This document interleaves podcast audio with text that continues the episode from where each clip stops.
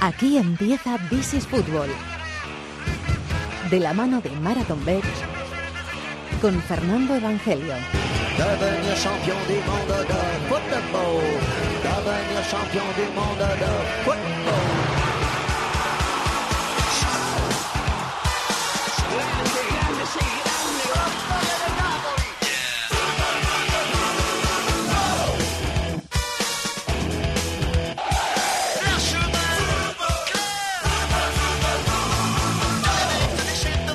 Tal? Bienvenidos al Rincón del Fútbol Internacional en la cadena COPE. This is Fútbol capítulo número 344. Pasó la tercera jornada de la Champions y también de la Europa League para los siete equipos españoles en liza. Y siguen en competición las ligas domésticas, las grandes ligas de Europa. Hemos tenido una mala noticia esta semana, este fin de semana en la Premier. Nos vamos a ir a la ciudad de Leicester enseguida. Pero hay que contar más cosas. Grandes partidos, por ejemplo, en Francia o en Italia. Hay que contar que estamos eh, en el Ecuador de las semifinales de la Copa de Libertadores también, que es la competición más grande del continente americano. Pequeñas cosas en el Cibercafé, las finales de la Champions de Asia y de África con Tony Padilla al final del programa.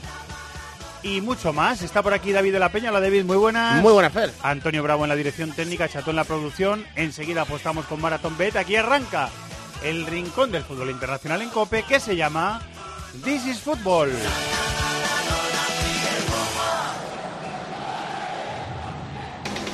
De lunes a viernes, el partidazo de Cope es mucho más que deporte. El día en el que la FIFA ha elegido a Luka Modric como el mejor jugador del año. Luka, muy buenas. Buenas. ¿Te consideras el mejor? Como todos votaron a mí como mejor, sí. sí se emocionó, una- ¿eh? Sí, es mi ídolo, ¿sabes? Y inspiración siempre era. Y, Messi y no ha ido a la gala, pero te ha dado cinco puntos. Sí, es- me alegro, me alegro. De once y media de la noche a una y media de la madrugada, el partidazo de Cope con Juanma Castaño es mucho más que deporte.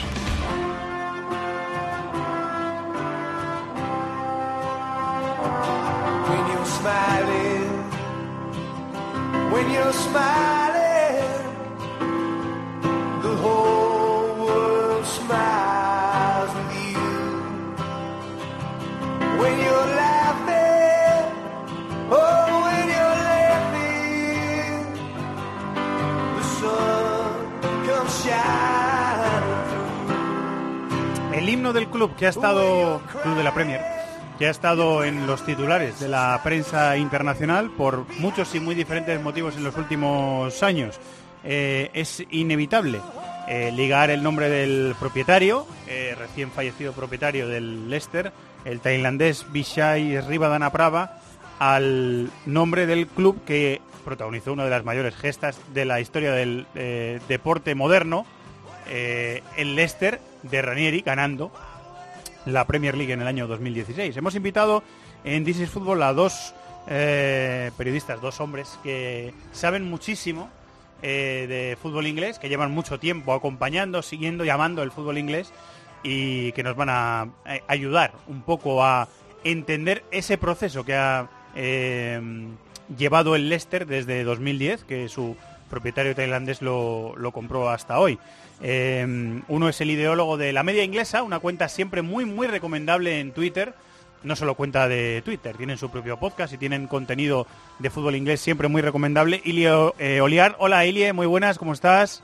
¿Qué tal? Buenas tardes. Lo primero, felicitarte por el trabajo, ¿eh? que durante todo el fin de semana habéis estado cubriendo la noticia de forma rigurosa, eh, de, de forma puntual, así que felicitar el, el trabajo de la media inglesa. ¿eh? Sois muy buenos, Ilie, sois muy buenos. Te lo, te lo agradezco mucho. Eh, uno de los fundadores de Brit Corner, eh, compañero de Movistar, que hemos coincidido en la radio y en la tele varias veces, eh, Rodrigo Marcial también nos está escuchando. Hola Rodrigo, muy buenas. ¿Qué tal? Muy buenas. Eh, quería que me explicara los dos, Ilie y Rodrigo, eh, la figura del, del empresario que eh, acaba de perder el Leicester, que ha tenido ese accidente de helicóptero desgraciado después del partido contra el West Ham, eh, ese suceso que ha eh, conmocionado al mundo del fútbol y que ha ocupado las portadas durante todo el fin de semana de todo el mundo del periodismo. Quería que me ayudaras a entender, eh, Ilie, la figura de este empresario. ¿Cómo llega este empresario al, al Leicester en 2010 y quién es en ese momento? Bueno, eh, Kumbi High, como era popularmente conocido, Eh, es un empresario tailandés, él hizo, él comenzó con un pequeño, pequeño establecimiento de duty free en los años 80, eh, fue acumulando eh, fortuna hasta lograr eh, el monopolio de los duty free en los principales aeropuertos de Tailandia. Es decir, cuando alguien viaja a, Bangkok, el, el duty free del aeropuerto pertenece a King Power, que es la empresa de, de, esto, por supuesto, le ha permitido amasar una fortuna eh, extraordinaria, es una de las más ricas del mundo. Eh, y finalmente, como dices, eh, eh, hace unos años decidió adquirir el Leicester City en un momento en que el club estaba en problemas eh, muy graves, tanto deportivos como financieros. Él cuando compra el Leicester, el equipo estaba en segunda división, el equipo recientemente había entrado en concurso de acreedores, el estadio no era suyo, el estadio no era suyo porque no había podido pagar el estadio y la empresa que lo había financiado, un fondo americano, se lo había quedado en propiedad como garantía, tenía una deuda de 100 millones de libras, es decir que eh, él invierte en un equipo eh, sumido en varias dudas de todo tipo. Eh, él transforma esta situación, transforma la deuda, los 100 millones de deuda en acciones, es decir, él pone el dinero de su bolsillo para eliminar la deuda y eliminar todos esos gastos financieros que generan los intereses, y compra el estadio, es decir, paga la deuda con este fondo americano y el club recupera la propiedad del estadio. Estos movimientos eh, permiten al Leicester situarse en una posición financiera mucho más solvente y encarar el, el ascenso. Es decir, yo creo que es una figura que, en primer lugar, eh, su intervención es fundamental para lograr que el Leicester ascienda, en primer lugar, a la Premier League. Eh, he leído estos días, Marcil, que mm, en esos primeros momentos del empresario tailandés en el, en el Leicester, él llega a decir eh, en un momento determinado que tiene un plan muy concreto para el equipo, como nos estaba explicando muy bien eh, Ilie, seguir unos pasos estratégicos. Él tiene un plan muy definido para que el equipo en tres o, o cuatro años esté compitiendo en Europa. Claro, en ese momento supongo que han desembarcado muchos eh, propietarios extranjeros o muchos sí, sí. inversores extranjeros en la Premier. En ese momento supongo que habría bastante recelo en la ciudad o en el entorno del fútbol inglés. Lo que comentaba es que él responde a un modelo de, de propietario distinto, es decir, eh, alejado de... eh, no, solía dar entrevistas, eh, no quería salir en los medios y, y, y también, bueno, pues estaban acostumbrados el fútbol inglés, al final es el eh, de las grandes ligas la que menos desprotegida ha estado en cuestión de, de que venían eh, grandes eh, o jeques o, o propietarios con, con dinero y, y se olvidaban de lo demás. Pues él ha tenido una conexión con la ciudad, ha donado a hospitales un gran número de dinero, ha, ayudado a familias, a, socios del club, es decir, eh, se ganó desde el primer momento el, cariño de, la afición y además si tú lees ahora y repasas, no es porque haya fallecido, sino que no hay ni, nadie en ningún momento en su trayectoria que haya tenido eh, casi ninguna crítica, porque ha sido un modelo distinto. Normalmente el, el propietario extranjero que lleva a Inglaterra no se ha, eh, no ha conectado tanto con la ciudad como lo ha hecho él. Yo creo que eso es lo que le ha dado algo especial. Ya eh, ha desaparecido en Inglaterra hace mucho tiempo el propietario inglés de toda la vida, ¿no? Eh, yo creo que desde los 90, con Martin Edwards en el United, por ejemplo, eso ya terminó hace mucho tiempo. Y él recupera pues una figura que aunque no es local, lo parece.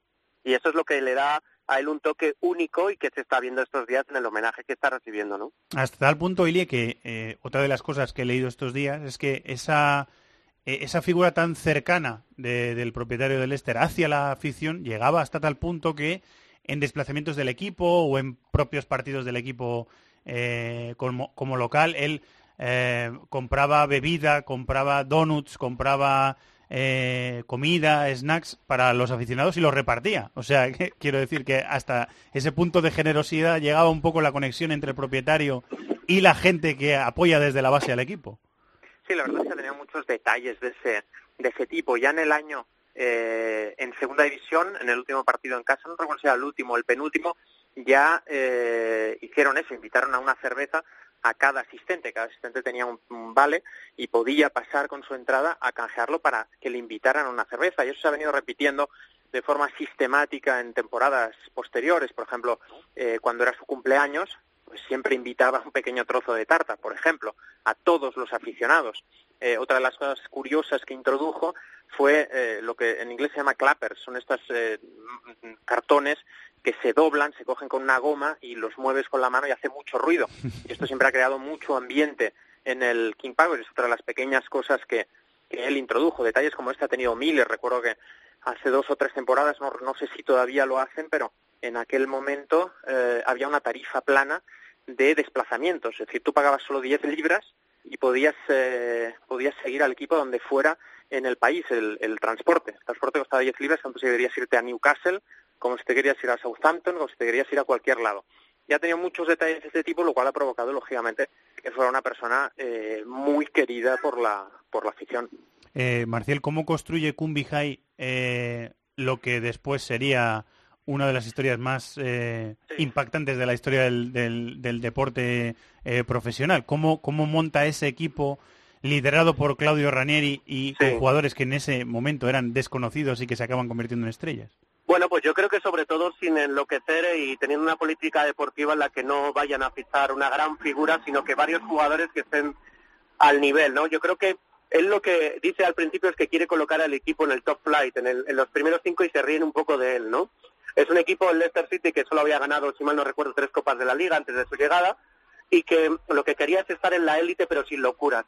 Yo creo que esa política deportiva un poco eh, semejante a lo que está haciendo el Bournemouth o el Barley, que imitan un poco ese modelo, pero con más dinero, obviamente, el del propietario italianés, le ha dado ese equilibrio, ¿no? Yo creo que esa modestia, a la hora de no enloquecer, es lo que al final le ha hecho un propietario con una visión también en la dirección deportiva alejada de Abramovich y otros y otros eh, digamos eh, magnates que solo tenían la política del take take take y era de decir de coger coger coger y tener dinero y él es al revés eh, él se habla ahora en Inglaterra del del dar dar dar de give give give todo el rato del dar a la gente lo que él cree que necesitaba no solo la conexión deportiva sino también hacer al, al, al público a la gente de la ciudad partícipe del proyecto. Yo creo que eso se junta un poco al final en, el éxito deportivo, que evidentemente estuvo por encima de lo que él pensaba, pero que demostraba que todavía hay historias que contar en la Premier y, y, es, y, y fue tan bonito por, por eso, ¿no? De aquella época de, de Victoria y de aquellas imágenes que dieron la vuelta al mundo hace eh, dos años, de un equipo que nadie pensaba que iba a poder ganar la Premier League. Estaba 5.000 a 1, Fer. Eh, sí, Eh, sí, la, la 5.000 apuesta, a aquella famosa apuesta de, de- que, que también se hizo famosa, eh, Sí, del que el hombre que apostó a- al título del este. Eh, Digo, Ilia, que mm, ah, te quedas con alguna imagen de ese momento, te quedas con algo que, que quieras destacar de ese momento que es el más brillante en la historia del, del club y probablemente siempre Bueno. lo será.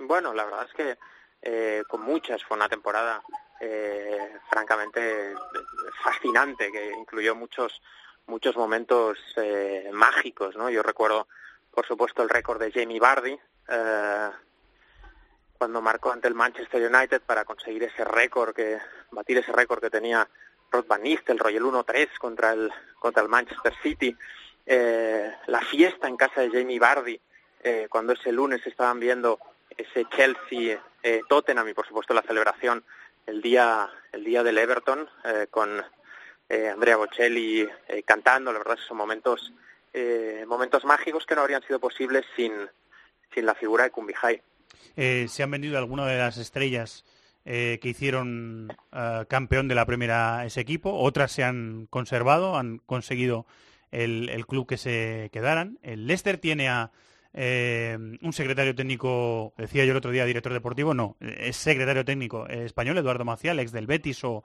o- o Fiorentina eh, o Valencia, por ejemplo, y tiene a eh, Iborra, el ex sevillista, en- entre su eh, plantilla, y un modelo bastante eh, claro, ¿no, Marcial? Intentar Sí, sí. que el equipo por lo menos mantenga ese nivel que ha ido ganando, ¿no? Eso es, mantenga la línea y ellos se ponen siempre como ejemplo eh, para no que no suceda lo mismo como aquel Blackburn Rovers de que ganó la liga y que descendió, si mal no recuerdo, tres años después, eh, como un ejemplo de un equipo que se descompuso y que creo que eh, cuando vendió además a Alan Shearer y luego se fue Chris Sutton y, y bueno, pues a partir de ahí yo creo que ellos, a pesar de haber perdido pues a, a Marech o jugadores de este nivel, creo que el gran secreto de este equipo al final es es no enloquecer, tener, mantener el equilibrio y no sentirse más de lo que realmente son. Y eso es lo que al final les ha dado eh, la estabilidad, ¿no? Con un técnico ahora como Clopwell y una plantilla que se, se mantiene, yo creo que un poco con, con esa regularidad dentro de las posibilidades que tiene, que tiene este equipo. Vamos a ver qué puede hacer su hijo, que, que también, bueno, y la familia que va a permanecer en el, en el club. Y yo creo que eh, el Leicester se va a mantener en la élite y, y, eso es una buena noticia, ¿no? Para la Premier League porque es un ejemplo para que no todo valga, para que a pesar de que llegue dinero, eh, este propietario ha sentado un precedente importante para que los, los demás propietarios tengan la imagen de decir, bueno, se pueden hacer las cosas no solo con, con el talonario, sino con una dirección deportiva clara. Y, por ejemplo, es un para mí, creo que eso es el Paris Saint Germain, tiene que fijarse en este tipo de, de eh, que con mucho menos dinero, pero con una, digamos, inversión eh, que cambia la ciudad, pues eh, hay que fijarse no solo en eso, sino también en, en un trabajo mucho más profundo, ¿no? Iba a rematar Ilia con eso. Eh, ¿cómo, cómo, cómo ves tú? Eh, porque, claro, el, futuro del Leicester va a estar eh, indiscutiblemente ligado al futuro de King Power. Tiene eh, cuatro hijos, el, que era propietario del, del Leicester, que falleció este pasado sábado, tiene cuatro hijos y el futuro de la compañía va a estar ligado eh, indiscutiblemente al, futuro de la historia del club. ¿Cómo es eh, al que llaman Top, su, hijo que ha estado muy vinculado también con él en, en este proyecto del Leicester?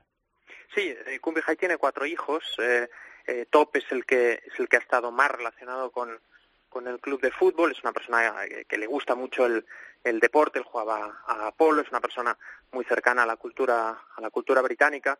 Eh, yo creo que él tiene los conocimientos, la preparación y sobre todo el interés eh, por seguir por seguir en el club. Otra cosa es lo que pueda suceder ahora en el, en el medio plazo con King Power, porque, eh, claro, ellos eh, basan su fortuna en el monopolio de los duty free.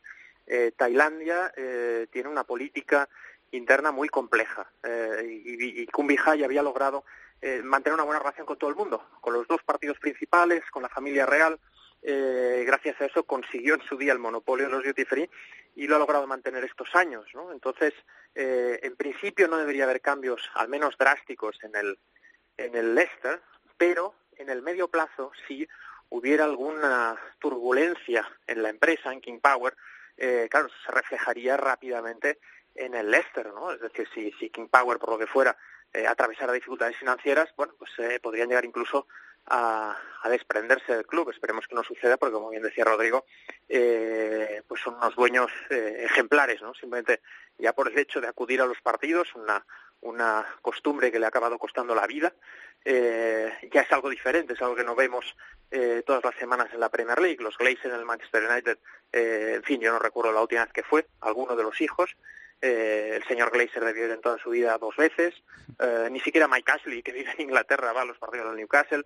Eh, en fin, yo confío que sigan muchos años vinculados, pero dependerá, lógicamente, de las de cómo le vaya a, a King Power, a la empresa. Es verdad lo que dice Ilia, es que era, era un rito, era una tradición. Eh, después de cada partido, el helicóptero se posaba sobre el círculo central del King Power Stadium y sacaba al propietario, en algunos casos su familia, en algunos casos algún futbolista, en algunos casos también a Eduardo Macía, el secretario técnico, como él mismo nos contaba el pasado eh, sábado, y esa, esa tradición eh, o ese rito que siempre seguía él le ha acabado costando la vida al propietario del Leicester.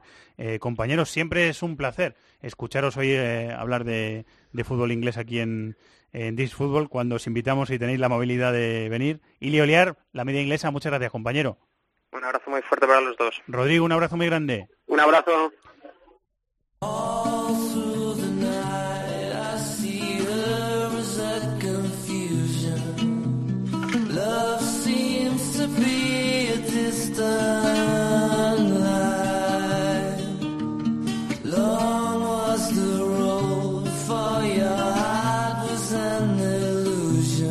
Imágenes de los eh, futbolistas del Leicester, de aficionados, de eh, miembros del staff y también miembros del staff de eh, el propietario del Leicester City. Hola Dani Gil, corresponsal en Reino Unido. Muy buenas.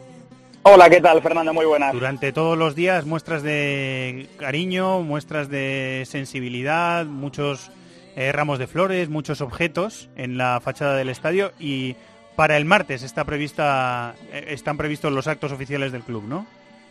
Sí, un club que casi, casi mejor dicho a día de hoy es eh, una familia que como podéis imaginar está rota, está de luto. Eh, se ha suspendido el partido de mañana entre el Leicester y el Southampton de Copa de la Liga.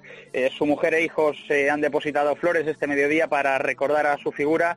después la plantilla al completo se ha acercado hace tan solo unos instantes al King Power Stadium para también rendirle tributo y a partir de mañana es cuando se va a abrir un espacio en el lugar de los hechos para que todos aquellos aficionados aficionados que lo deseen eh, dejen su recuerdo en el libro de condolencias y, son muchos, Fernando, los que están eh, pidiendo además que se le dedique al propietario una estatua. Y es que en Leicester su figura iba mucho más allá del terreno futbolístico, no sé si lo estabais eh, comentando, cosa que ya es, decir mucho, porque donó varios millones de libras a entidades benéficas, a hospitales, organizó desayunos gratis para aficionados del club. Realmente hablan maravillas de él, de lo que hizo por la ciudad y, y en cuanto al club, bueno, pues qué voy a contar que, no se sepa ya. Hizo eh, lo imposible. Llegó en el 2010, eh, lo compró por 39 millones de libras y lo transformó por, por completo. Esta mañana me decían algunos periodistas que cubren el día a día del Leicester que de entrada es cierto que hubo un cierto escepticismo porque al final de entrada cuando viene alguien de fuera que no conoce al club siempre crea un poquito de, confusión, pero es que Bichai Errijat Naprava eh, cogió un equipo en segunda división, lo subió de categoría y tan solo dos años después contribuyó a que fuera campeón de aquella histórica Premier League que, nunca vamos a olvidar, con Ranier en el banquillo, con Bardi, con Kanté, con Marez y también con la figura de un Casper Schmeichel que es de los que peor lo está pasando. Eh, tenía una relación muy muy estrecha con el propietario. Ayer difundió a través de sus redes sociales una carta muy emotiva en la que acababa diciéndole que nunca va a saber lo mucho que significó para él y para su familia. Y hoy en estas imágenes que veíamos de la plantilla en el King Power Stadium le veíamos eh, con la cabeza gacha, triste y, y, literalmente en lágrimas. Así que, bueno, continúa jornada triste, triste para, para el Leicester. Ha habido mucha especulación durante las horas posteriores al, accidente. Al final la policía de Leicester, eh, que se tomó su tiempo, como es eh, ley en el Reino Unido con este tipo de eh, acontecimientos o con este tipo de tragedias, lo vimos también en los atentados de, Londres, hay que esperar a hacer un reconocimiento oficial de las víctimas, comunicárselo a los familiares eh, y después hacerlo público. Eh, digo que la policía de Leicester eh, hizo público que el em, propietario del Leicester, Kumbi era uno de los ocupantes del helicóptero y que los otros cuatro eran el piloto, una asistente de vuelo polaca y dos miembros del staff de Kumbi Se ha suspendido el partido de Copa de la Liga, que estaba previsto para el martes, ese día que van a tener Em, lugar todos los homenajes. Ese Leicester Southampton no se va a jugar en ese momento ahí.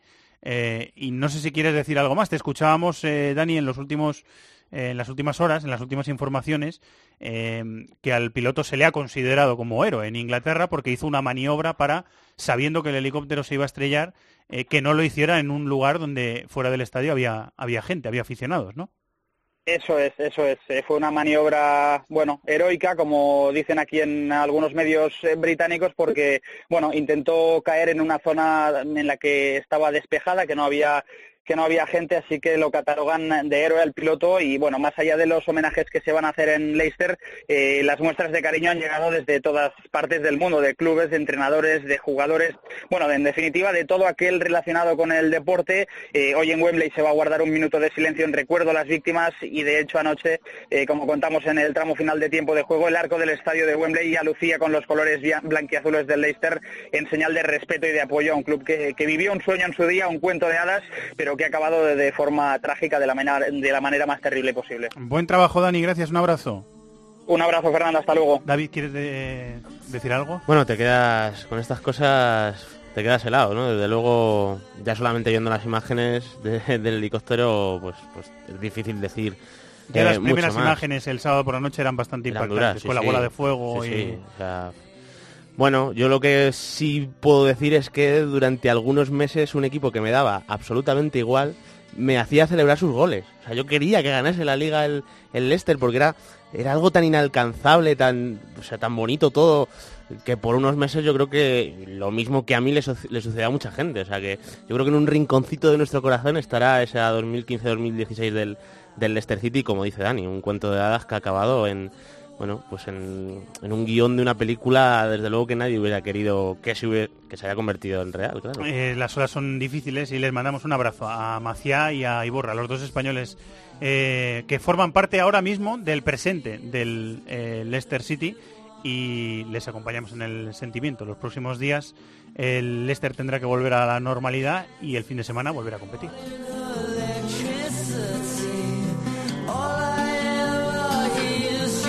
Hemos sentido y explicado la noticia extrafutbolística que ha sacudido al fútbol inglés este fin de semana. Vamos a ponernos a hablar eh, un poquito más del juego en sí, aunque sea mucho más eh, banal y mucho menos importante. Pero ha habido un gran partido en Italia este fin de semana.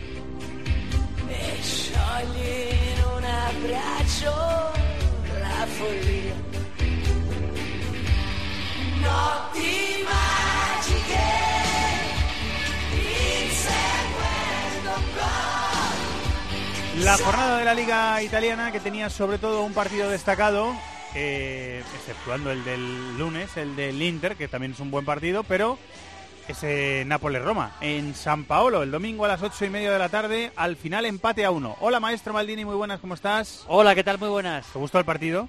Me gustó el partido, sí, estuvo bien. El partido estuvo bien porque la Roma se pone 0-1 bastante pronto con ese gol del Sarawi y a partir de ahí el Nápoles domina, domina a su manera, porque este Nápoles, a mí me gusta mucho este Nápoles, ya lo digo. Venía a hacer un gran partido en. eh, más bien un gran primer tiempo, sobre todo en París.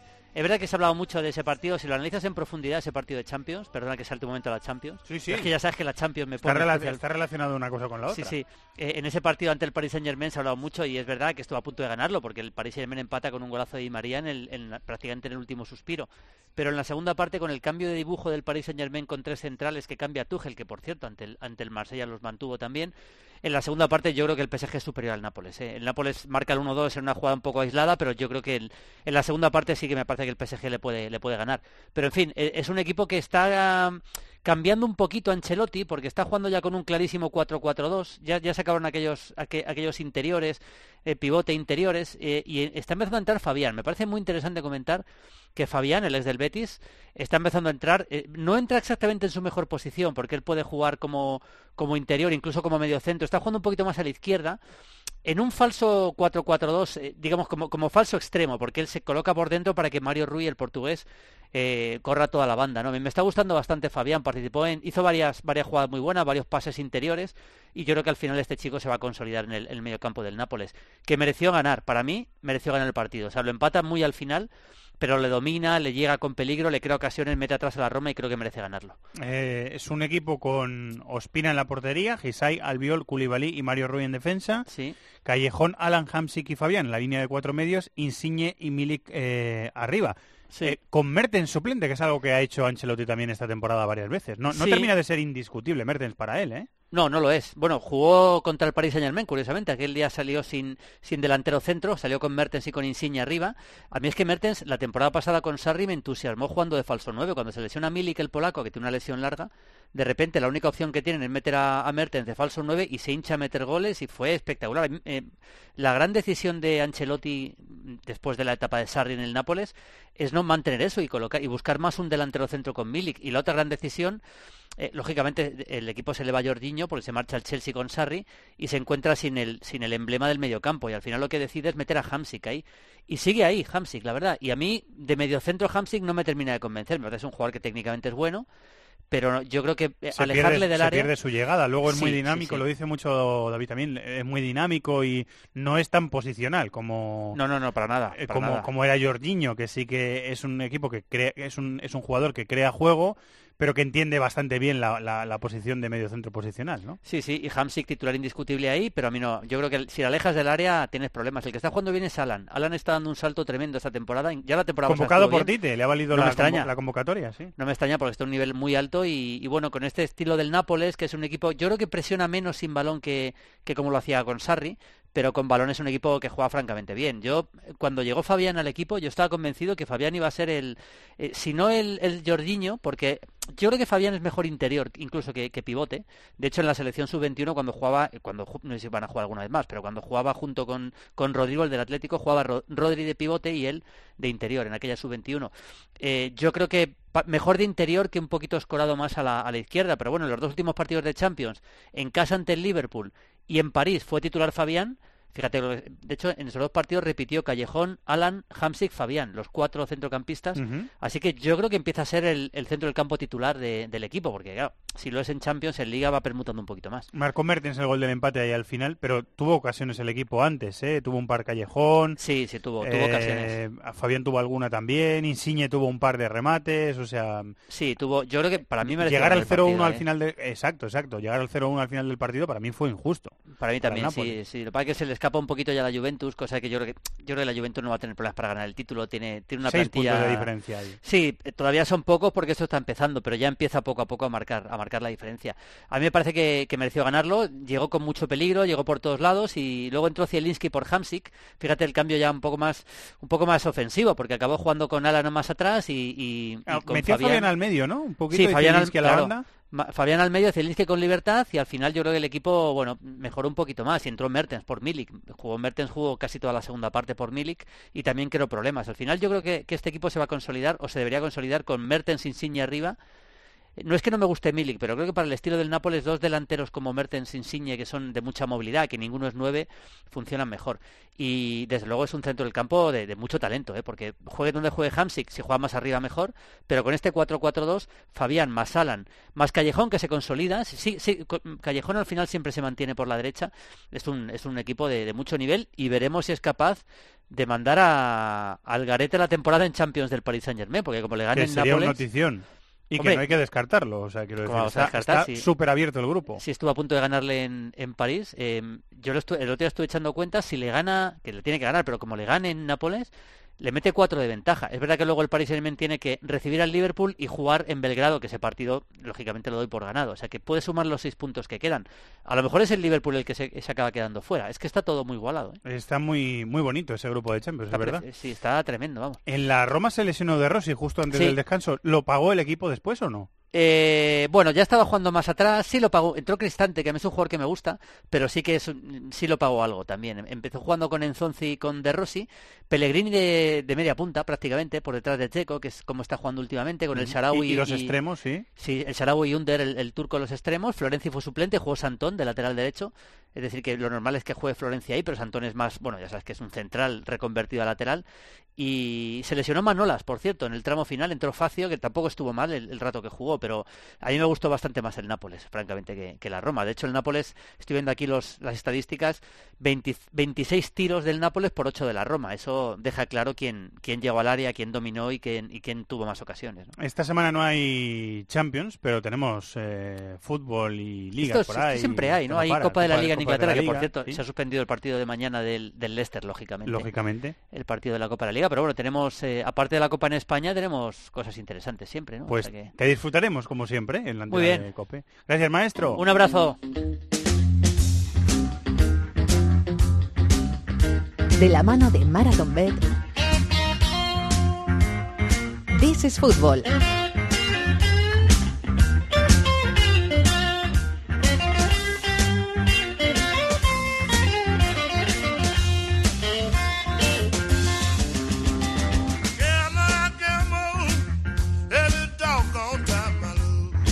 Primer turno para apostar con Marathon Bet. Hola, David González.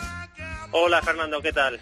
Eh, miramos el fútbol inglés este esta semana. Ahí eh, sigue la competición, hay Copa de la Liga y hay Liga el fin de semana. Y en eso os habéis centrado también, ¿no? A la hora de apostar. Sí, sí, hoy vamos exclusivamente con fútbol inglés. Vamos a empezar con la Copa de la Liga y hay partidos interesantes como el West Ham Tottenham, que es el primero que he traído, y he traído dos mercados. Eh, si te parece, voy con ellos, Fernando. Vale, adelante. Vale, pues se paga a 2,69 la victoria del Tottenham en 90 minutos y se paga un poquito más si ya crees que la victoria del Tottenham es bastante clara, puedes apostar a un poco a algo un poco más atrevido, que es que se paga a 4,35 si el Tottenham va ganando al descanso y gana al final del partido. Ah, muy bien, buena cuota. Te llevas eh, dinerito. Eh, Otro partido de Copa de la Liga que queréis apostar, ¿cuál es?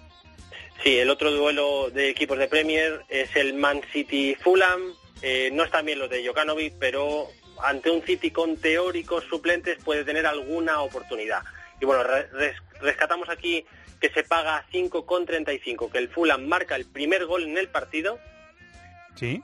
y ya algo un poco más normal que es una cuota de 2,47 si ambos equipos marcan, pero gana el partido el Man City. Sí, algo más normal, pero buena cuota, ¿eh? Bien pagada también. Eh, y hay un gran partido el fin de semana. Este ya es de Premier, este ya es de Liga. ¿Cuál es y qué, qué queréis proponer?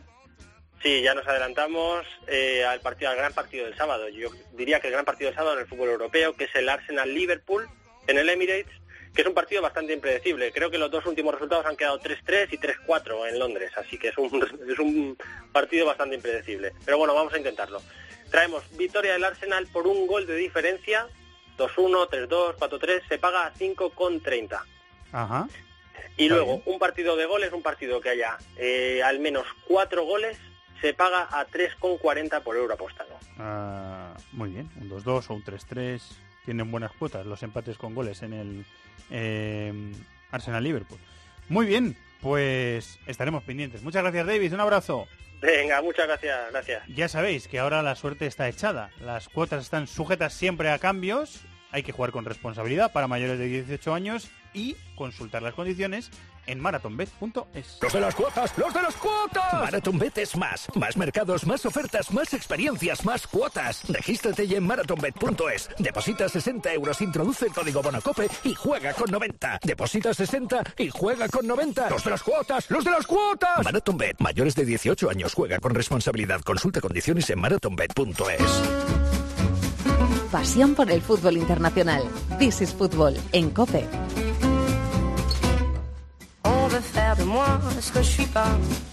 Hum, hum. Mais je poursuis ma route, je me perdrai pas, c'est comme ça. Vouloir à tout prix me changer. Et au fil du temps, monter ma liberté. Julian Draxler, Di Maria pour Kylian Mbappé, la vitesse de Mbappé, Camara s'étrousse, Mbappé qui est parti, et Mbappé qui met son deuxième ballon, fait déjà la différence, 65e minute, le génie français met le Paris Saint-Germain devant. Et c'est tant pis. Uno de los goles del fin de semana, el que marcó el castigado después de eh, entrar.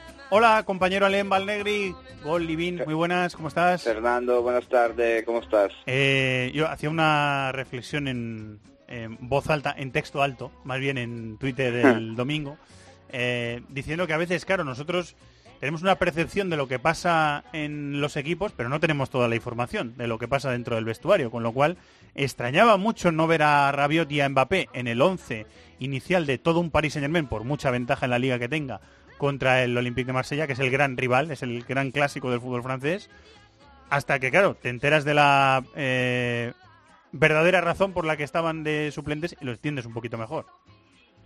Sí, bueno, pues bueno, Tuchel también, yo lo, lo había hecho en, eh, en Dortmund, ¿eh? es eh, bastante clásico por parte del, del entrenador alemán de mostrar su, autoridad tanto al vestuario que a- para la para la prensa y los eh, los aficionados, pues eh, al final lo necesitó Mbappé, ¿eh?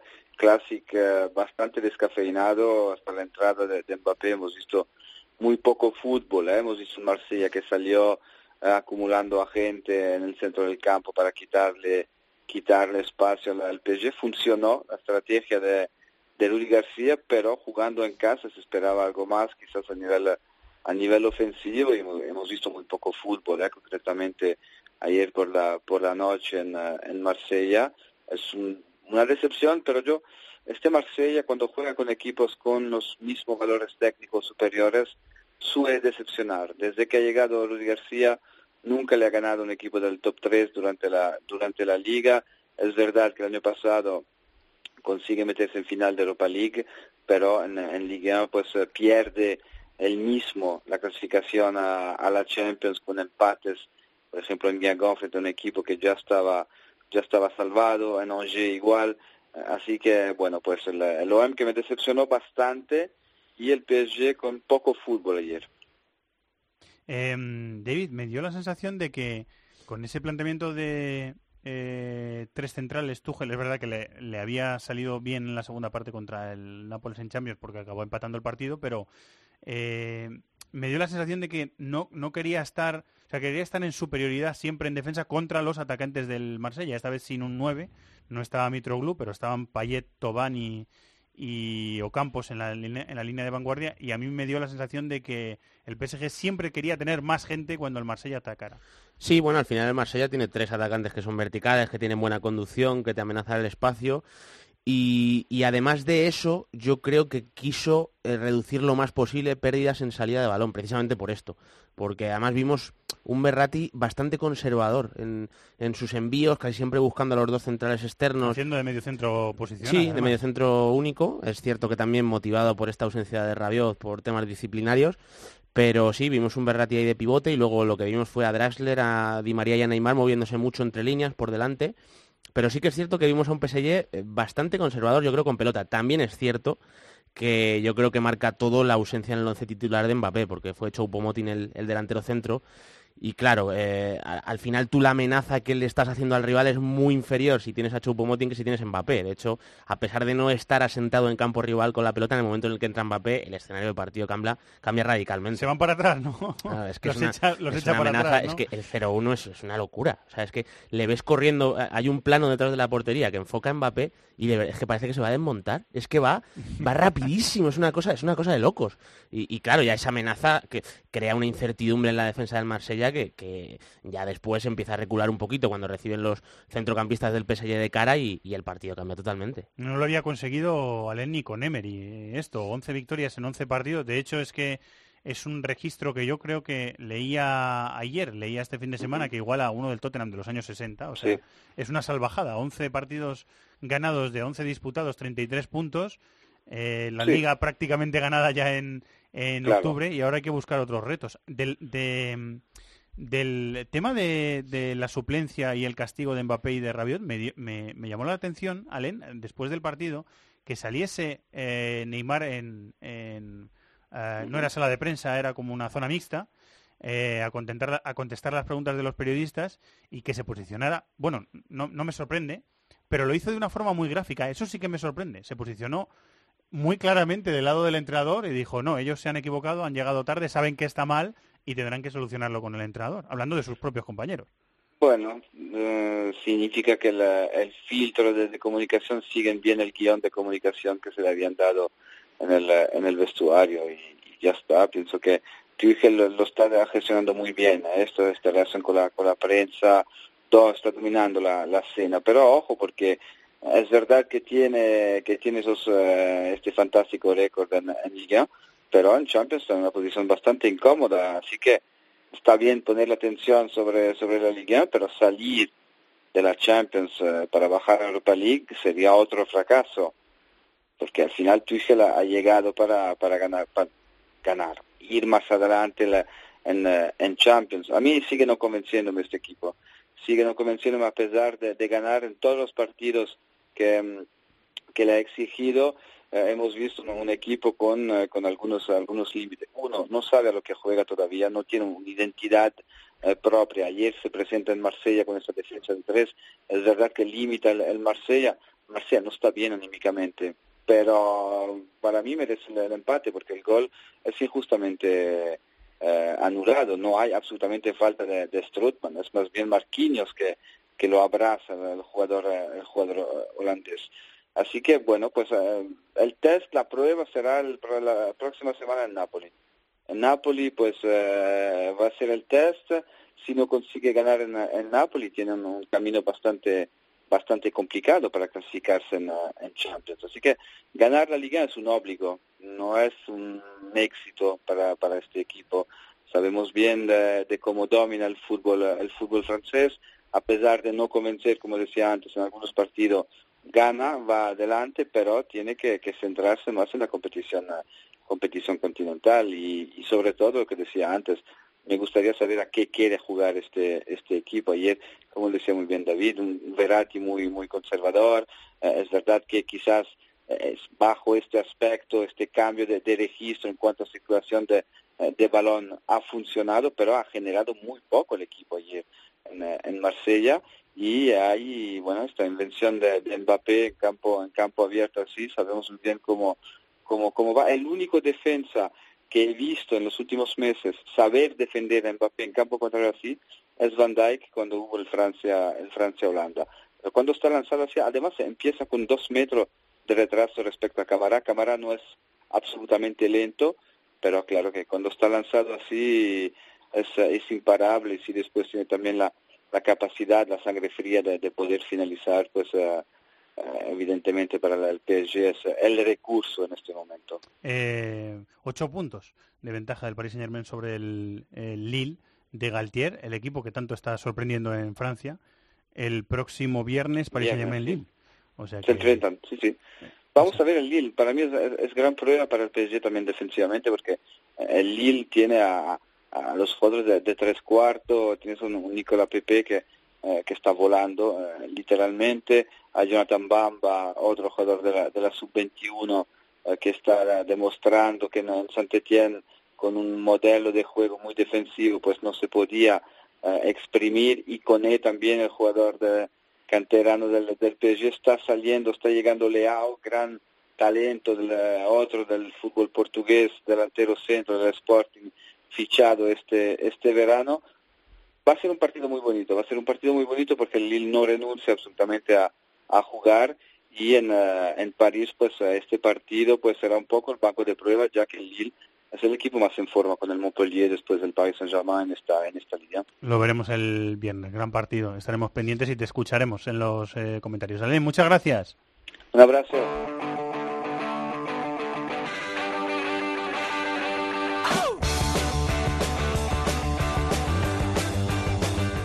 Inglaterra, Italia, Alemania, competiciones europeas, Sudamérica, África, Asia, Oceanía. Todo el fútbol del mundo cabe en cope.es.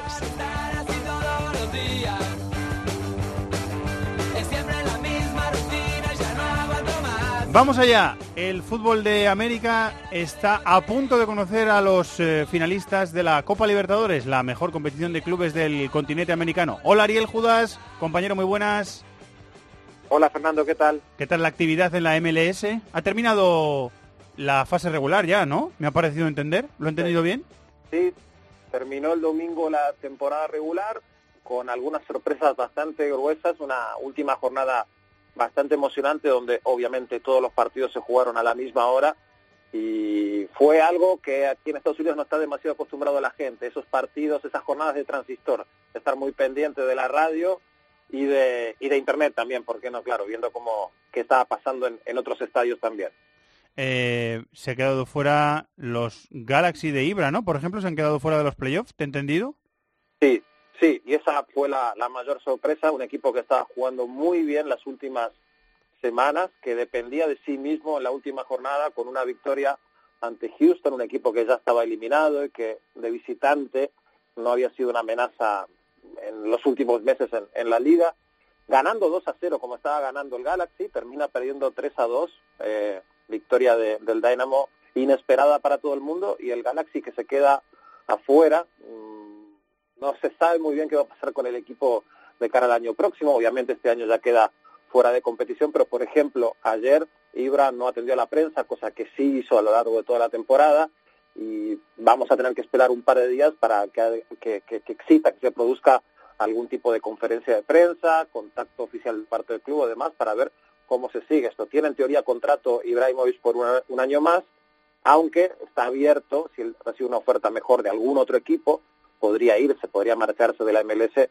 después de esta gran, gran temporada que hizo, porque el equipo no estuvo a la altura, pero él hizo una temporada a nivel individual muy, muy, muy buena. Bueno, vamos allá. Eh, semifinales de la Copa Libertadores. La primera semifinal, River Plate 0, Gremio 1. El partido de vuelta es en la Arena do Gremio, que va a ser sede, por cierto, de eh, una de las sedes de la Copa América este próximo verano en Brasil. Eh, Gremio eh, con gol de Michel de cabeza a la salida de un córner y lo más sorprendente para mí, Ariel, es que sin Luan y tampoco sin Everton. O sea, los dos futbolistas mejores de Gremio le faltaban al equipo y pudo ganar en un campo complicadísimo como es el de River. Y, y déjame agregar que sin la habitual eh, lucidez táctica que o que ha demostrado Marcelo Gallardo, yo creo que le faltó en el primer partido, en el partido jugado en el Monumental, lo leyó muy bien el encuentro el cuerpo técnico de Gremio y le restó muchas opciones a River. También hubo algún fallo de Armani, un arquero que no, no falla demasiado y probablemente en el gol haya podido hacer algo más, pero sí, sí ganó bien Gremio, eso, de eso no hay ningún tipo de dudas y por supuesto es gran favorito a quedarse con, con esa plaza, con una de las dos plazas de la final, se va a definir todo en, en horas apenas, pero ahora mismo Gremio parece como candidato en esa, en esa serie. Pudiste ver el partido, ¿verdad, David?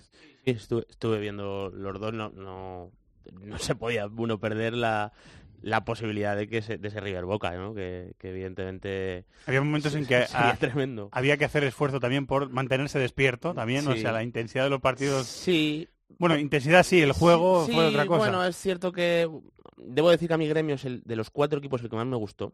Eh, no por lucidez, pero sí por... eh, me pareció que fue el que tuvo más claras las cosas.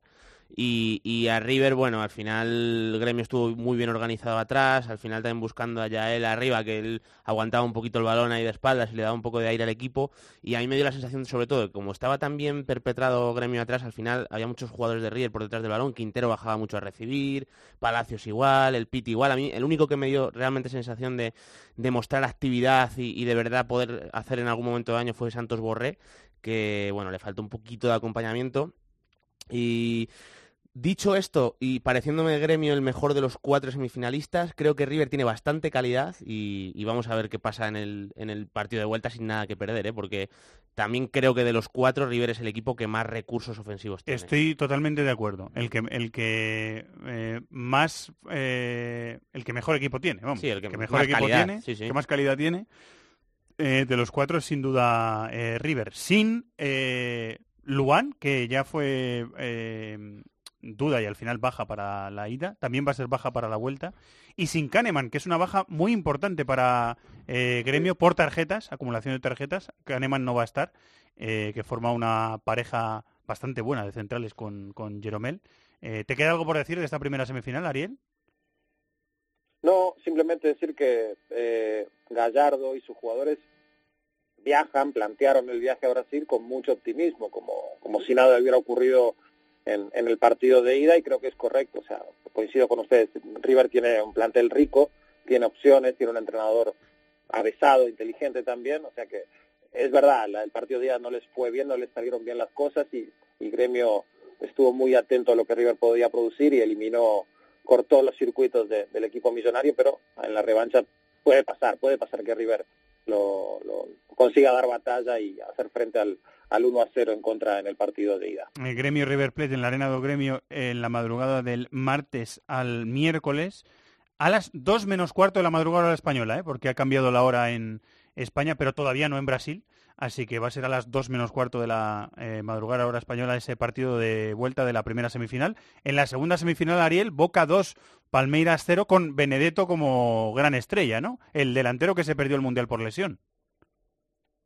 Sí, y que todavía no está del todo recuperado, hay que, hay que avisar eso, es una sorpresa que le haya marcado los dos goles que marcó ante Palmeiras y de la manera en la que los hizo. Es un jugador que eh, mantienen entre, entre algodones en Boca Juniors y que, por supuesto, ahora mismo eh, es un arma que, que Guillermo Barroso Esqueloto y su cuerpo técnico están cuidando eh, de manera primorosa para, tenerlo a punto para la revancha eh, allí en Sao Paulo contra Palmeiras. ese Palmeiras, Boca, mejor dicho, Boca Palmeiras, porque fue en la bombonera 2-0. ¿Quieres decir detalles tácticos Bueno, del par- partido? Este, este sí me parece un partido más cerrado, incluso. eh, es que al final Boca, eh, a nivel propositivo, yo creo que un medio campo con Barrios, Nández, Pablo Pérez eh, es cemento. O sea, es le cuesta progresar, Palmeiras No termina bien, de convencer Barrios. ¿eh? A mí no me, me parece un jugador que físicamente... no te- Me, me parece un jugador que a, a nivel de Es una pregunta sin trampa, ¿eh? Sí, sí, Solo- no. No, me, me parece que en exigencia, eh, vamos a ver en Europa, ya, ya me parece que es un jugador que en contexto Sudamérica eh, es poco seguro en el pase, en la distribución. eh, yo creo que... ¿Porque arriesga mucho por...? Porque por falta de calidad. Me parece un jugador que mm, como arma defensiva y me parece buen jugador. O sea, es un futbolista que- muy activo, que llega muy bien a las coberturas, físicamente tiene mucho despliegue. Es un portento, es- sí. es físicamente. Mm. Pero yo creo que eh, en- en élite, o sea, es cuando tú das el salto a Europa, a mí me da la sensación de que es un jugador que le costaría mucho porque el- el- en el fútbol europeo el, el nivel técnico es superior. O sea, al final lo- los mejores jugadores de Sudamérica acaban llegando a Europa eh, cuando destacan allí. Y a mí me parece que Barrios en el fútbol sudamericano ya le cuesta eh, a nivel propositivo eh, destacar. Entonces a mí me da la sensación de que es un jugador que, eso sí, bien empleado, o sea, a- puede ser útil, ¿no? Pero a mí a nivel de verdad de que dé el salto y que sea un jugador que, que marque diferencias, me cuesta verlo. Luego los jugadores pueden evolucionar y, y todo puede pasar, ¿no? Pero yo creo que eh, el hecho de que él sea el pivote de Boca Juniors le cuesta al equipo tener fluidez y tener agilidad y de hecho Eso contra Palmeiras, que es Escolari. Claro, sea, es- que- que es un equipo bien organizado, que- que, que fue a intentar sacar un empatito que le viniera bien y al final no le salió. Claro, y deja pocos espacios. Lo que ocurrió en el tramo final es que Benedetto pues se disfrazó de lo que hacían Riquelme y Palermo hace 15 años. Es verdad, es verdad. Y, y- y- se inventó un golazo, el segundo es un golazo tremendo. y, y claro, es, es ese aura que tiene Boca Juniors que, que puede hacer estas cosas en la Copa Libertadores y Benedetto lo escenificó. Pero yo creo que fueron dos goles de verdad de otro partido. O sea, muy sorprendente el resultado, en mi opinión. Está muy bien definido, ¿verdad, Ariel? Sí, sí, a lo, bueno, obviamente no es casual que muchos medios en Argentina hayan comparado, sobre todo con Martín Palermo, con, con los goles míticos de Palermo de, de hace una década atrás o menos incluso, eh, que lo se marcó para Boca Palermo, a eso me refiero con, con lo que hizo Benedetto pocos días atrás. Y sí, y él mismo Benedetto reconoce que una gran inspiración para, para su fútbol y para el partido del otro día fue la figura de Palermo. Eh, veremos. Yo creo que lo que ha hecho Guillermo es renunciar un poco a- a- a cierto gusto personal que él tenía, ciertas preferencias de jugadores más técnicos que él eh, tenía. No le ha ido bien últimamente en la Liga Boca con, con ciertas elecciones de, de Barros Esqueloto y se ha dejado persuadir por gente que le proponía un juego más utilitario, un poco más rocoso, un poco más canchero y de manejar los climas y le ha ido bien en el partido de ida, al menos en el resultado. Supongo que veremos algo muy similar a eso en la, en la revancha también. Que es el partido es en la Arena Palmeiras el, la madrugada del miércoles al jueves. Igual, ¿eh? Dos menos cuarto de la madrugada hora española, Palmeiras Boca Juniors, segunda semifinal eh, de la Copa eh, Libertadores. ¿Te queda algo por decir de ese partido de la vuelta, David, que quieras eh, Bueno, comentar? que, de lo que has visto? igual que pienso que para la ida ese, ese tribote que, que usa Esqueloto eh, le deja a Boca un poquito corto de juego, creo que para defender un resultado le puede ir bien, porque son jugadores bregadores que eh, defienden bien, que, que chocan bien, que es en, en un escenario que yo creo que Boca puede competir bien y, y yo creo que es un resultado que tiene margen para, para que llegue a la final el equipo. Leo en un teletipo de... Un compa- detalle más Sí. sobre eso. Boca ganó en su época dorada las Libertadores de, de lo- los primeros años de los 2000 y fines de los do- 90 y demás, justamente usando eso, un tribote, jugando con cinco números cinco, con cinco volantes centrales, eh, reconvertidos en algún caso, pero usando esa fórmula. Y, y muchos creen que Bianchi, Carlos Bianchi, tal vez tuvo algo que ver con Bianchi, que fue el técnico de Barros Esqueloto cuando Barros Esqueloto fue figura como jugador de Boca, que Bianchi pudo tener pudo haber tenido algo que ver en este reacondicionamiento que ha tenido Boca eh, en, la- en las semifinales de Copa Libertadores. Digo que le leo a los compañeros de la agencia F que Benedetto, a pesar de su doblete en el partido de ida, entrando desde el banquillo en la segunda parte, eh, apunta a no titular en el estadio del Palmeiras. Parece que Juanchope Ávila y que... No, no está, no está bien físicamente, no está al 100%, está lejos de ese estado. Ah, vale, vale. Pues Jugar un rato, media Ese- hora, 40 minutos. ese es el motivo entonces por el que dan de titulares a Pavón, a... a eh, Ávila y Zárate. eh. Ávila y Villa. Ah, y Villa. Ávila y Sebastián Villa son los que dan, eh, bueno, como posibles titulares en, en la información de nuestros compañeros de la agencia F antes de ese partido de la segunda semifinal de la Copa Libertadores en Sudamérica. En Argentina está Racing, eh, líder destacado, y en Brasil quedan poquitas jornadas ya para que termine el campeonato, y precisamente Palmeiras, a unas eh, siete jornadas de que termine el, el campeonato, Palmeiras parece el favorito para hacerse con el título, le saca cuatro puntos a Flamengo. La semana que viene más, Ariel, muchas gracias, un abrazo. Un abrazo a ambos, gracias, chao. Los de las cuotas, los de las cuotas. MarathonBet es más. Más mercados, más ofertas, más experiencias, más cuotas. Regístrate ya en marathonbet.es. Deposita 60 euros, introduce el código Bonacope y juega con 90. Deposita 60 y juega con 90. Los de las cuotas, los de las cuotas. MarathonBet, mayores de 18 años, juega con responsabilidad. Consulta condiciones en marathonbet.es.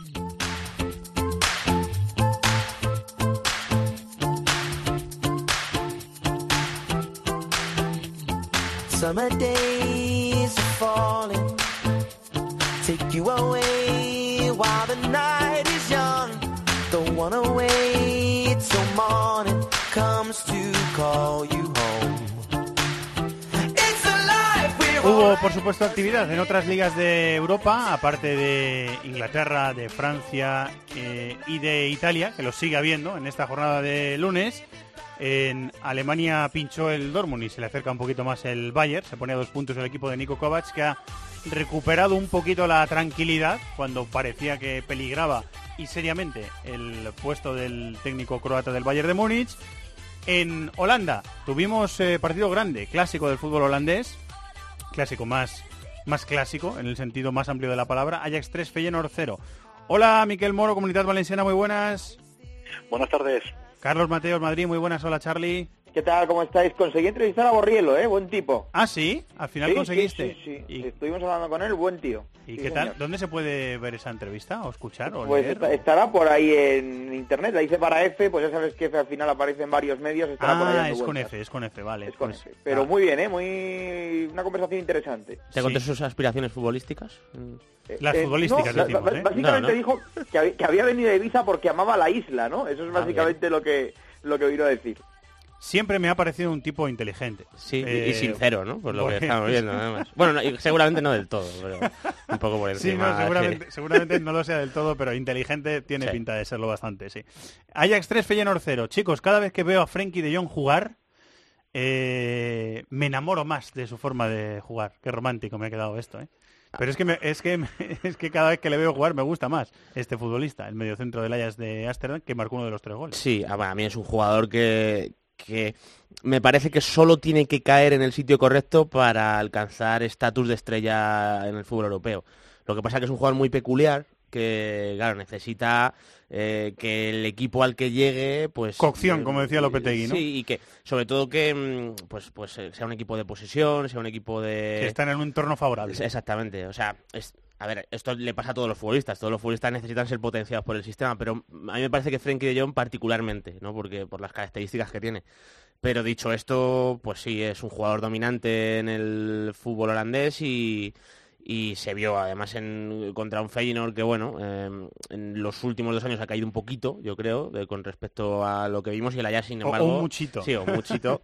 y, y el Ajax ha sido al revés, cada vez tiene una estructura más asentada, tienen eh, los jugadores muy claras las cosas. El propio De Jong, además, ya ha encontrado un, un escenario en el que está cómodo. La vuelta de De Ligt también ya le permite tener más vuelo en, en el campo. El regreso de Dolber, que al final es un jugador que aquí nos gusta mucho. Y luego, pues el tema de Tadic, Blind, que al final en, en- en un emparejamiento cara a cara contra un rival directo, yo creo que el Ajax ahora mismo eh, en Holanda tiene más calidad incluso que el PSV, por muy bien que esté el PSV. Vamos a ver si eso le da al final para, para alcanzar al líder. Sí, el PSV le saca cinco puntos al, Ajax en la clasificación, pero hay más eh, pinta de equipo, calidad y talento en el Ajax, aunque el PSV tiene jugadores de gran calidad. Y lo hemos Sí, visto en la sí, sí, sí, bueno, o sea, también. lo que pasa que a mí me parece que, como tú dices, tiene un puntito más de calidad el Ajax. Lo que pasa que igual el, creo PS que el sí. PSV a lo mejor es, es un equipo más europeo, vamos a decir. O sea, es un equipo más, tiene más callo, tiene mm, más trabajo.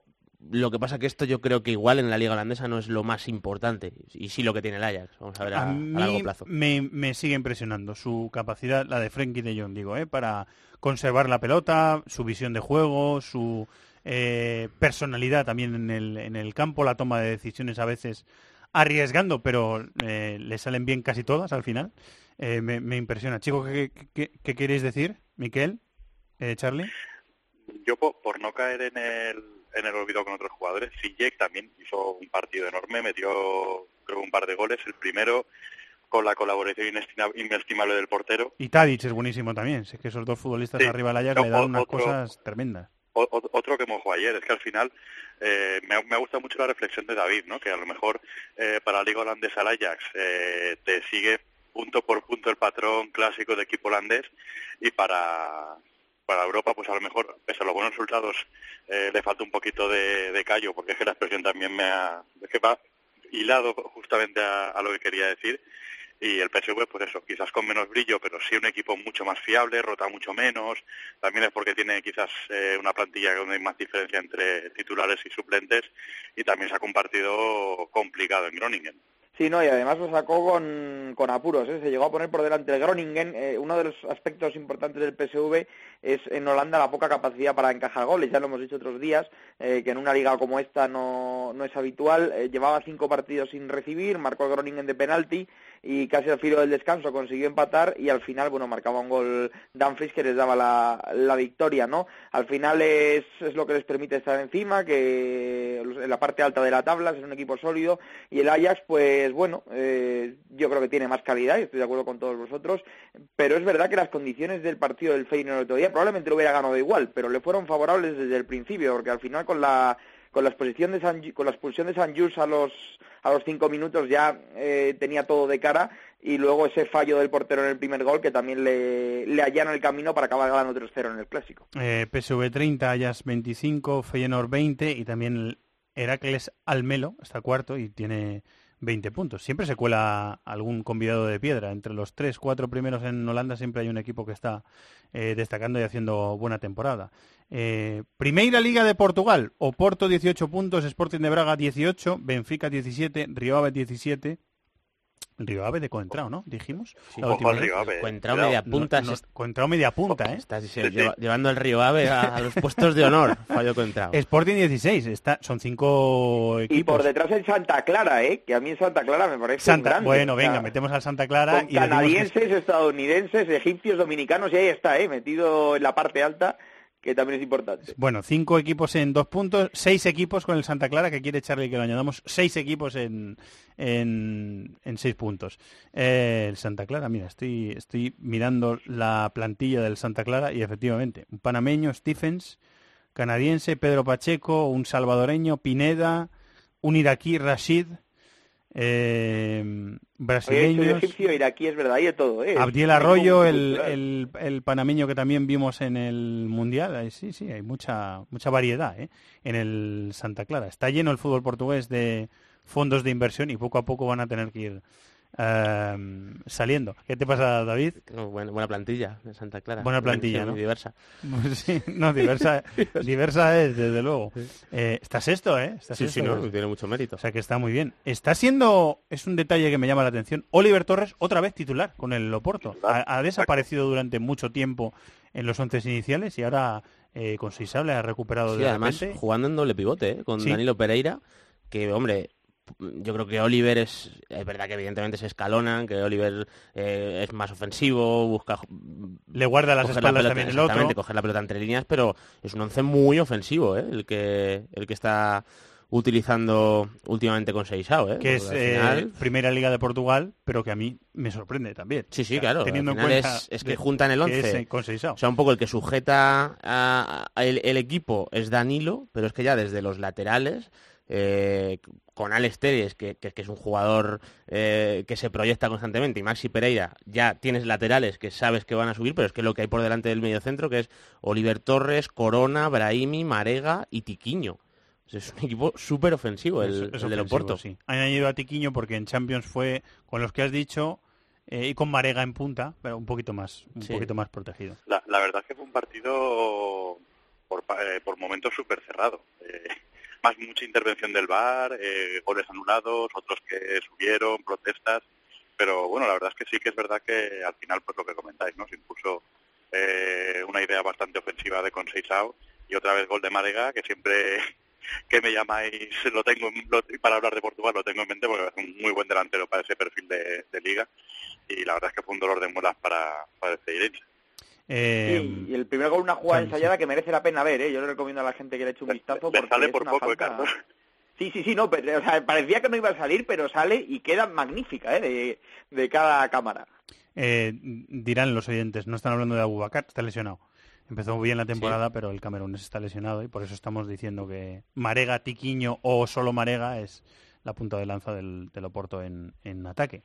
Em, chicos, ¿habéis visto algo del Benfica, del Sporting? Yo, yo no he visto el partido del Benfica, pero me llama muchísimo la atención que eh, la derrota en campos belenenses. Los belenenses, sí. Es, 2-0. es el típico partido que si se juega 100 veces lo gana el Benfica 99 y desde luego 2-0 quedan una de cada 500. Pero es verdad que de- incluso llegan a fallar un penalti en el primer tiempo, o sea, el primer tiempo es un acoso total, pero eh, se pone el- los belenenses por delante de penalti, el, casi al final del primer tiempo marca el segundo y ya te digo, muchas ocasiones del Benfica, pero muchas, y no hubo no hubo manera, ¿eh? No hubo manera, yo creo que fue un partido desesperante, que no es lo habitual, yo creo que el resultado es engañoso, no hizo mal partido el Benfica, por lo menos en lo ofensivo, pero es verdad que, que es el típico partido que se cae un jugador, le da en la espalda, la pelota se va a córner, eh, es para verlo. Y luego en un estadio además que a mí me parece muy curioso, yo no sé si hay muchos estadios como el de Estadio de Rastelo, el de los Bereneses, que estén tan cerca de un monumento, porque está a escasos 500 metros del Monasterio de los Jerónimos, que es uno de los sitios emblemáticos de Lisboa. Sí, señor. Eh, de los más bonitos. Eh, hemos dicho que en Francia el Paris Saint-Germain va a jugar el viernes, el Benfica también. Juega el viernes porque hay Champions. Benfica Moreirense en, en casa. El próximo viernes en la Liga Portuguesa el Sporting ganó con comodidad 3-0 sobre el Boavista. ¿Te queda algo por decir, Miquel?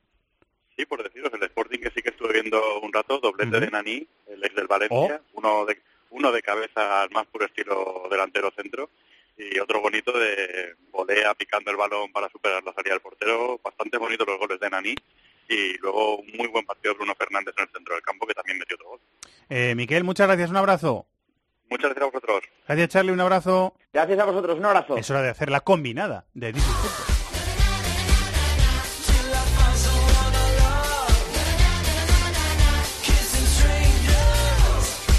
Allá vamos, tres partidos, tres pronósticos eh, para ganar un pastón tremendo. Cosa que no hemos conseguido, pero no cejamos. No. En el- Seguimos intentando. Lo importante, es, la, dejamos en lo el- importante Sí. es la fe. Hay que Sí. seguirlo intentando. Y la fe la míos. tenemos. Hay que seguirlo intentando. Yo estoy pensando que los oyentes de DC Fútbol son mucho mejores apostadores que nosotros. Pero aquí estamos. Damos la cara, damos la cara. Eso sí. Damos la cara por otros. Eso- incluso. y que nos la apartan también. que nos la apartan. Eh, Arsenal-Liverpool. Ya ha apostado antes David González, eh, nuestro compañero de Marathon Bet. Yo voy a decir, gol en los primeros 15 minutos. Oh, qué bueno. Que de cuota separada sería 3,31. Muy bien. En el Arsenal Liverpool me gusta esa apuesta, ¿eh? Porque está muy abierto ahí este, este Que partido. es algo que ¿eh? puede pasar muy fácilmente. Yo creo que puede pasar. Sí. Venga, yo voy a mojarme más para subir ahí esa, esa- esa Vamos, cuota. vamos Voy ahí, vamos ahí. La Fiorentina le gana a la Roma 2-1, que se paga a 11,75. Barriendo ¿Cómo, se, casa, ¿eh? cómo se nota que es de la Fiore, eh? claro que sí. Se notan los colores ahí. Está bien la apuesta esa. Yo voy a apostar al Paris Saint Germain Lille. Y he apostado a que van a quedar 2-0 en la segunda parte a favor del Paris Saint Germain. Y eso se paga 4,50 a 1. Eh, tiene que ser exacto, o sea, tiene que ser 2-0 2-0 al descanso. Exacto. Dos goles de Mbappé, pues gano esa Pues apuesta. me parece más arriesgada la tu, o sea, más arriesgada porque se pueda cumplir la tuya que la de David. Bueno, ya veremos el próximo lunes. Bueno, pues ya lo veremos. Y si, y si acertamos los tres, que es algo que todavía no ha pasado, pero Eso se puede paga, ocurrir. en Eso momento. se paga 175 a 1. Un patón, que diría el otro. Bueno, pues ya sabéis que las cuotas están sujetas a cambios. La suerte está echada. Para mayores de 18 años hay que jugar con responsabilidad y puedes consultar condiciones en marathonbet.es. Los de las cuotas, los de las cuotas. MarathonBet es más. Más mercados, más ofertas, más experiencias, más cuotas. Regístrate ya en marathonbet.es. Deposita 60 euros, introduce el código Bonacope y juega con 90. Deposita 60 y juega con 90. Los de las cuotas, los de las cuotas. MarathonBet, mayores de 18 años, juega con responsabilidad. Consulta condiciones en marathonbet.es.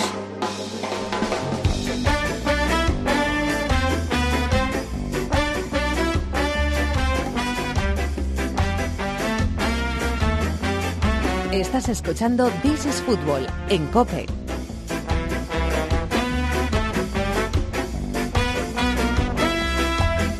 Querido compañero de muchos medios, que un día los recitaré todos, pero es que claro, son tantos que podríamos estar aquí mucho tiempo. Tony Padilla, hola Tony, muy buenas. Hola Fernando, ¿qué Eh, tal? Televisión, Vino Sports, Diariara. Sí, sí, ¿Qué más? pa- Pane- ¿Qué más? Panenka. A Más, más, más. internacional. Claro, dentro de la televisión, eh, Sports, ahora también es- empezamos a salir en Movistar Movistar, Champions. Liga de Campeones. Sí, sí, soy- ¿Qué más? soy- ¿Qué más? soy- Hay más, ¿eh? muy- Si nos ponemos a buscar, hay más, ¿eh, compañero? Eh, sí, también en RACU, la, la radio de, de aquí de Barcelona, también vamos ahí a, en ocasiones a hablar. Soy, sí, soy, soy polígamo en el trabajo y fiel en el amor. ¡Oh, qué bonito!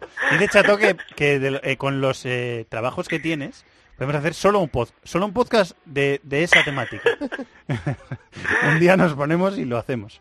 Y, Eh, y, y- y- y pese a todo seguimos con problemas para pagar el alquiler. Así, estamos, bueno, hombre, no será para tanto. Eh, vamos, con los precios en Barcelona, ya te digo que... eh, sí, sí, sí, sé que está la cosa un poco eh, chunguilla. Bueno, sigues esforzándote, que yo te conozco y sé que sigues esforzándote. Eso siempre. Eh, estamos más cerca de conocer a los campeones de la Champions en Asia y en África. Eh, ¿Puede serlo el equipo de Xavi y de Gaby, el Al-Sad? ¿O ya no? La respuesta es negativa, quedó Vaya eliminado. por Dios, hombre. el Al-Sadd, el equipo de Qatar, donde jugaban tanto Xavi Hernández como, como Gaby, los eliminó en semifinales el, el Persepolis de Irán, y incluso en, el eh, en la ida perdió 0-1 en Qatar, ganó el Persepolis 0-1, la vuelta en Teherán, en el estadio principal de, de Irán, delante de 80.000 personas que abarrotaban el Bueno. estadio cuatro horas antes, eh, eh, ac- acabó 1-1, por lo tanto, si marcaba un gol el Al-Sadd se metía en la final. Y tuvo un cabezazo Xavi en el minuto 89, solo delante del el cancerbero, y se le escapó ahí la, la final. Xavi Hernández tuvo la, la oportunidad de, de marcar y no, no lo consiguió. Y, y fíjate, eh, te voy a dar un dato que a mí me parece muy curioso.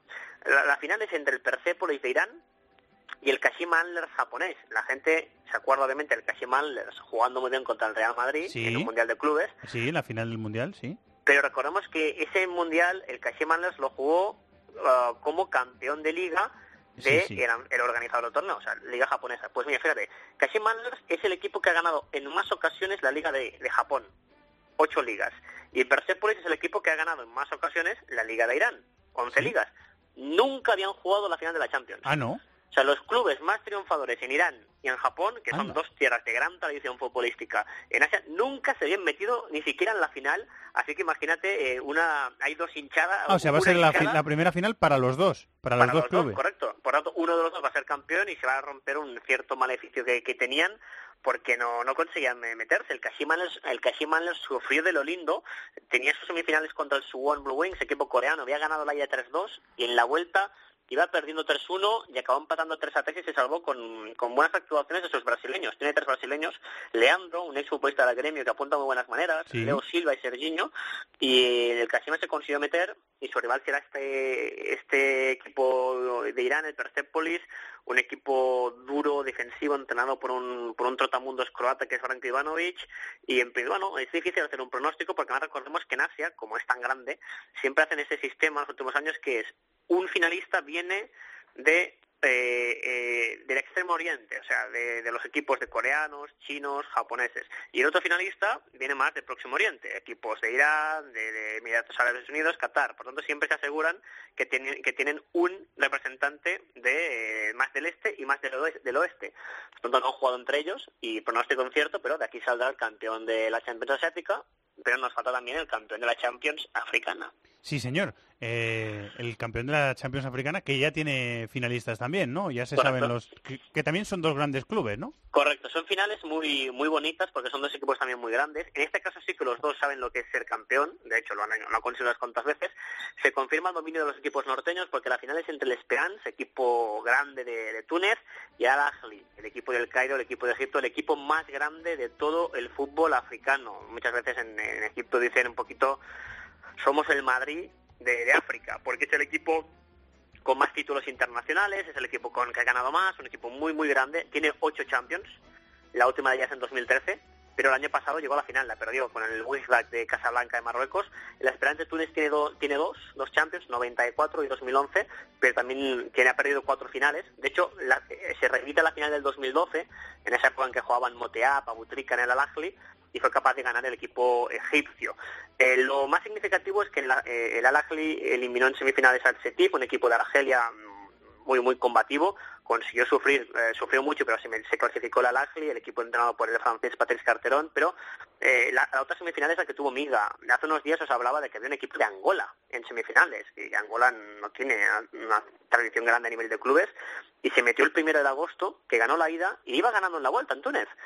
Y créeme, Fernando, que fue un, auténtico atraco el que sufrió el, equipo angoleño. Les anulan un gol que nadie entiende por qué lo anulan, eh, otro gol llega después de una falta clarísima, ganó el Esperance 4-2 y por un gol se quedó fuera el primero, el primero de agosto el equipo angoleño y volvieron de nuevo las sospechas, los rumores sobre la importancia de jugar en casa en competiciones internacionales en África y los arbitrajes. El arbitraje es muy, muy, muy dudoso a favor del Esperance y eso nos dejó sin un, por primera vez en la historia ver un finalista de Champions de, de Angola. Se quedaron a las puertas el primero de agosto. El 2 de noviembre y el 9 de noviembre, es decir, que son ya los partidos de ida y de vuelta de la final de la Champions eh, africana. Y, y después, el 3 y el 10. Eh, ah, vale, vale, vale. O sea, o, o, sea, va a ser casi al mismo tiempo. Cuando... Sí, sí, a, a, hacen siempre un, un, paralelo, un, un, calendario muy muy paralelo. No sé incluso ya si se han puesto de acuerdo no, pero casi siempre los últimos años siguen este este trayecto paralelo y de ese nos saldrán pues los, los, los campeones que nos faltan. Obviamente también nos, nos falta el campeón de la Libertadores, pero eso es un huerto en que, en que yo no me meto. Sí. Lo sigo, pero no. Nos hemos metido por otro lado, no te preocupes. El 12 de diciembre en eh, Emiratos empieza ese Mundial de Clubes, que el Real Madrid va a representar a Europa otra vez eh, como campeón de la Champions con el Alain Team Wellington. Iremos contando más eh, noticias. Muchas gracias, Tony. Un abrazo. Un abrazo. Señor eh, productor, señor Chato de nuevo, hola. Señor director. Señor Tienes Fernando. música y agenda por Sí. ese por ese riguroso orden Sí, de, Siempre de hay, que llegada. cumplir, siempre hay que cumplir el orden y si quieres vamos ya con la canción. Pues eh, vamos con la Ahí canción. podemos. Venga, dale, bravo.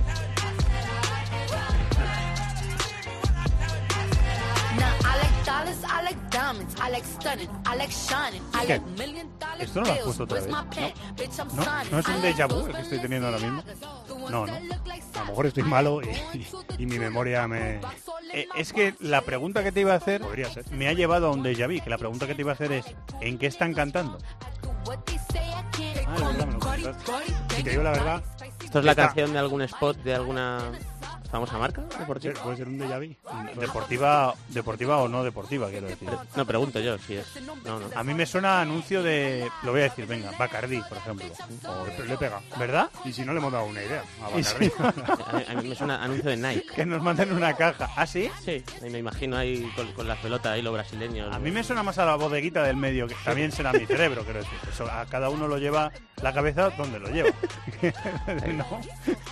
Espera, hemos abierto un debate. Eso Mira, es. bravo, cómo se ríe. Si es repetida, hemos abierto un debate. Eh, yo creo que sí, que lo has ser. puesto anteriormente. Porque, y, y me suena haberte preguntado ya en otro momento en qué idioma hablaban. Si y te digo- tampoco- y tampoco Pero, pero ¿dónde sale? ¿De dónde sale la canción? Si sale Pues sale de que tenido una mañana muy complicada y le he preguntado a mi mujer, ¿me dices una canción? Y me ha dicho esta. O sea, que no sabes si sale en un anuncio o no. Y- no, no, no Ah. tengo ni idea. Eh, O sea, pues, hay- hay tan- tantos interrogantes por despejar. joder.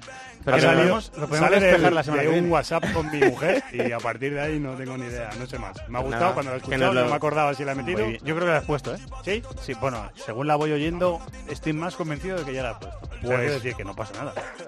Me gusta mucho y la he vuelto a poner. Muy bien. A lo mejor. ¿Qué tal de la garganta? ¿Vas mejor? y, Muchísimo mejor. ¿Y la agenda cómo la tenemos? ¿Tenemos la agenda muy ocupada o no? la, la- la agenda mucho mejor que la garganta. Muy bien. Eso seguro. Yo espero que en dos meses se me vaya. la ¿Podrás? Puedes subir a la dominicana cuando quieras, ¿eh? Ahora la te- música, quiero decir. Ahora te lo cuento. Vale. Andamos activos, perico, pim, pim. Billetes de 100 en el maletín. Que retumbe el bajo. Te cuento, en Inglaterra, octavos de final de la Copa de la Liga, ya hemos hablado de ello en el programa aplazado el Leicester Southampton. Te destaco el miércoles a las 9 menos cuarto, West Ham Tottenham, Chelsea Derby County y Arsenal Blackpool. Jueves a la misma hora, Manchester City Fulham.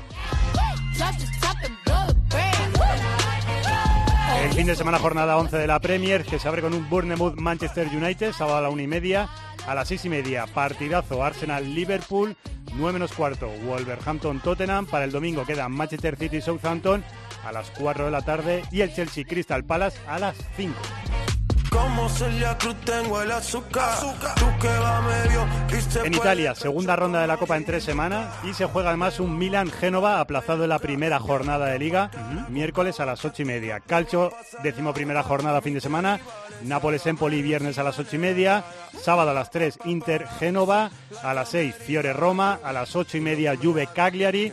El domingo a las doce y media, Lazio-Spal. Y cierra la jornada a las ocho y media, Udinese-Milán. El Milan Genoa fue aplazado en su día por el derrumbamiento El del viaducto. puente, eso es. En Génova, sí. En Alemania, jornada de Copa en tres semanas, duelo más importante es el Borussia Mönchengladbach Bayer Leverkusen y Bundesliga, jornada 10 el fin de semana. Sábado a las tres y media destacan Bayern de Múnich Friburgo y Wolfsburgo Borussia Dortmund. Domingo a las tres y media Borussia Mönchengladbach Fortuna Düsseldorf. So, Fortuna Düsseldorf, Düsseldorf. vamos a decirlo bien. Y a las 6 Mainz Werder Bremen. Where's my pen? Bitch, I'm signing. I like those Balenciagas, the ones that look like socks. I like going Y en Francia, 16 de Copa entre semana y jornada 12 de Liga el fin de semana, que se abre con un Paris Saint-Germain-Lille, primero contra segundo, viernes a las 9 menos cuarto. Además, sábado a las 5 Olympique de Lyon-Burdeos y partidazo también el que cierra esa jornada, domingo a las 9 Montpellier. Olympique de Marsella, o lo que es lo mismo, tercero contra quinto. Ahora que hace una eh, rasca que te puedes con- quedar congelado en la calle, bueno, no tanto, pero hace mucha rasca. Abrigarse, ¿eh, compañero? Siempre voy a abrir. Yo, yo no bajo de 5 capas. A partir del 1 de septiembre yo no bajo de 5 capas. Y así me aguanto hasta el 30 de agosto por lo menos. A cuidarse, ¿eh? Qué profesional. Aquí al pie del cañón trabajando. Lo, lo intentaré. Como David. Gracias, David. Un abrazo. Como Bravo, que ha estado en la dirección técnica del programa. Durante toda la semana, para refugiarse del frío, que está muy bien, la programación de deportes de esta casa de Cope, a las 3 Deportes Cope con Corrochano y con Munilla, a las ocho y media Deportes Cope en la linterna con Manolo Lama y cuando haya partidos, el tiempo de juego, como siempre, con Paco González, Pepe Domingo Castaño y Manolo Lama. Y por la noche, Juanma Castaño eh, y también Joseba Larrañaga y también Corrochano en el partidazo de Cope o en tiempo de juego, lo que toque.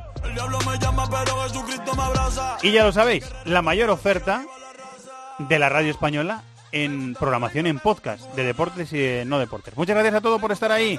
Cuidaros que hace frío. Adiós. En el correo electrónico thisisfutbol@cope.es, en Facebook nuestra página This is Fútbol Cope y en Twitter arroba Fútbol